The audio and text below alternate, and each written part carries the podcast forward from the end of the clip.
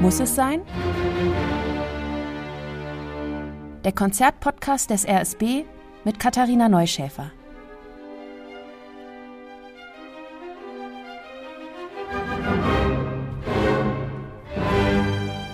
Heute mit einem Best-of-Programm. Eines der populärsten Klavierkonzerte, nämlich die Nummer 3 von Sergei Prokofjew und dazu die siebte Sinfonie von Antonin Dvorak, die geht auch immer. Und als Einstieg gibt's ein Werk, das ist jetzt gar nicht so bekannt, dafür aber echte Herzensmusik. Nämlich das Adagio für Orchester von Leos Janacek. Das alles unter der Leitung der in Moskau geborenen Dirigentin Anna Rakitina. Hallo zu unserem Podcast Muss es sein. Und wenn ich ehrlich bin, bin ich ganz froh, dass das Janacek Adagio gleich den Anfang macht, weil das kratzt einen ganz schön an. Das ist Musik, über die man eigentlich gar nicht so viel weiß, außer dass sie vermutlich 1890 entstanden ist. Ein Schüler von Janacek hat sie in einer Truhe gefunden und dann auch selbst sehr viel später uraufgeführt. Und die Umstände sprechen so ein bisschen dafür, dass Janacek diese Musik geschrieben hat, als sein kleiner Sohn Wladimir mit knapp zweieinhalb Jahren gestorben ist. Immerhin steht das Stück in D-Moll, also in der klassischen Todestonart, und diese Tonart ist sonst eher nicht zu finden bei ihm. Diese Musik für Orchester beginnt in den Fagotten, tief und traurig. Und sie hat ein Triolenmotiv, das mich persönlich immer so ein bisschen an Herzstolpern erinnert.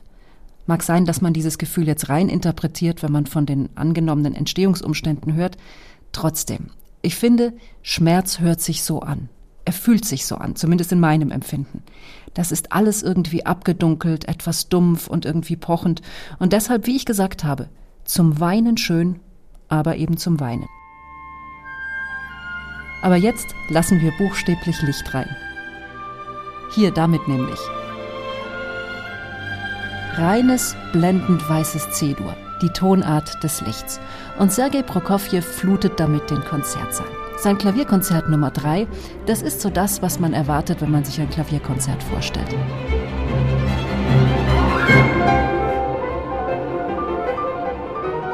Dieses Teil ist nicht ohne Grund ein Publikumsliebling, weil das ist ein bisschen wie in einem guten Film. Da wird geholzt und es gibt volle Action. Musikalisch heißt das vollgriffig, rasende Läufe.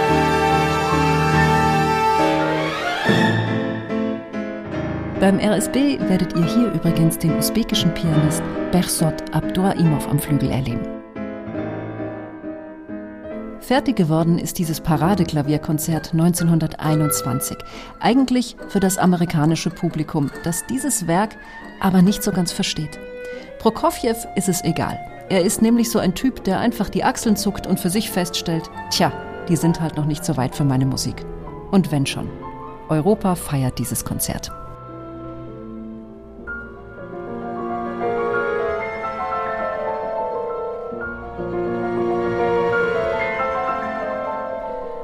Dieser erste Satz erinnert doch irgendwie an so eine Fantasy-Geschichte in einem Zauberland. Gleich kommt der Zauberer von Oz um die Ecke. Geheimnisvoll, bisschen gefährlich, aber auch zum Staunen schön. Und auch etwas am amerikanischen Geschmack orientiert. Nicht so dissonant, bisschen Jazz ist auch dabei und sehr positiv. Prokofjew ist natürlich schon Avantgardist. Wie gesagt, 1921 hat er das Konzert beendet. Aber wir sind trotzdem tonal unterwegs. Heißt, alle Töne beziehen sich auf eine Tonart. In diesem Fall auf C-Dur. Und schon kommt wieder eine Lieblingsstelle. Achtung! Gleich stürmt die rechte Hand davon und die linke stürzt hinterher. Und das Orchester versucht dann aufzuholen. Am Schluss sind alle außer Atem, aber es ist dieses Glückliche, dieses lachende Außer Atem sein. Und wenn der erste Satz endet, dann müsst ihr verdammt aufpassen, dass ihr nicht reinklatscht. Ihr werdet nämlich nicht die Ersten, denen das passiert.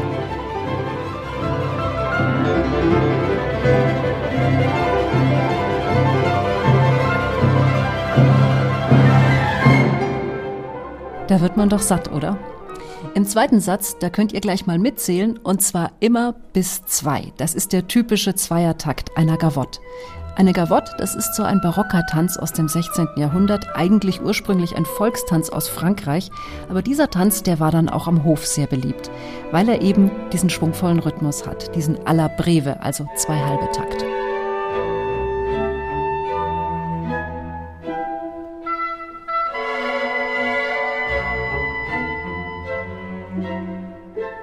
Dieses Thema wird immer wieder verändert. Es ist also ein Variationssatz und der bedient auch wieder alles. Zum Beispiel groovt das total.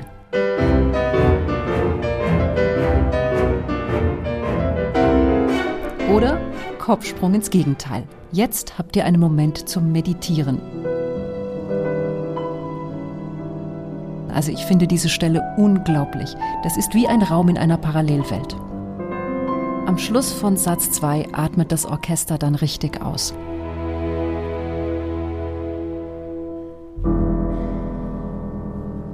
Wenn ihr auf die große Romantik wartet, dann seid ihr im dritten Satz richtig.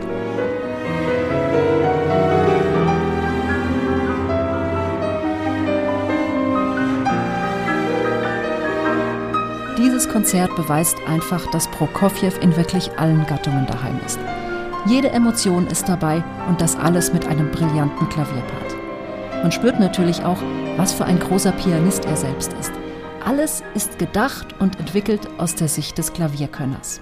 Kein Wunder also, dass Prokofjew selbst keinen Moment an diesem Werk zweifelt.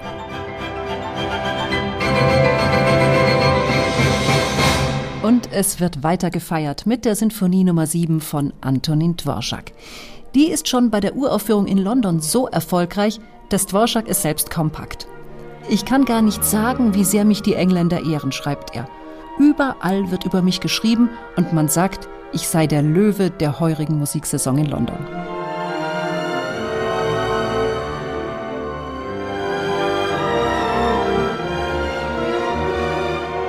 Das ist Musik, die geht für alle.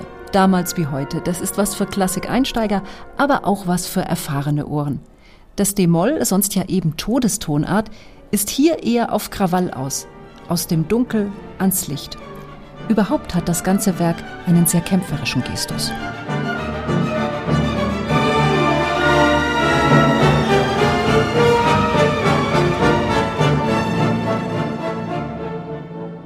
Und ich bin verliebt in den Anfang des zweiten Satzes. Hört euch das mal an. Dieser Bläsersatz, das ist die böhmische Seele.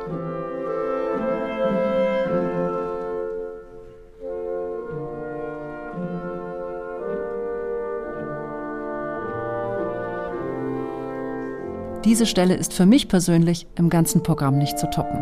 Das ist so innig.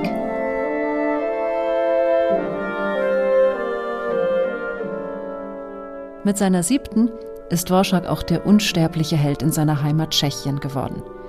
Böhmische Volksmusik steht hier im dritten Satz Pate, wie es so oft ist bei Dvorak in seinen Sinfonien, und aus diesem Nationalbewusstsein bezieht das ganze Stück seine Energie. Erstmal kommt ein Tanz.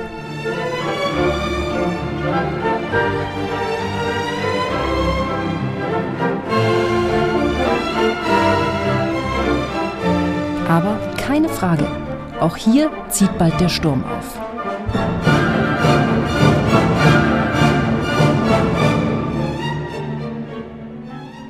Das Finale bringt die Londoner 1885 zum Toben. Besonders das Ende des Satzes ist umwerfend.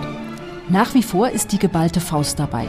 Gegen Ende dann nochmal Fahnen schwingen und dann kommt ein toller Effekt. So eine Art Zeitlupe ist das. Der Held schaut in Großaufnahme nochmal in die Kamera und Dvorak wird unsterblich. Euch einen wunderbaren Konzertabend.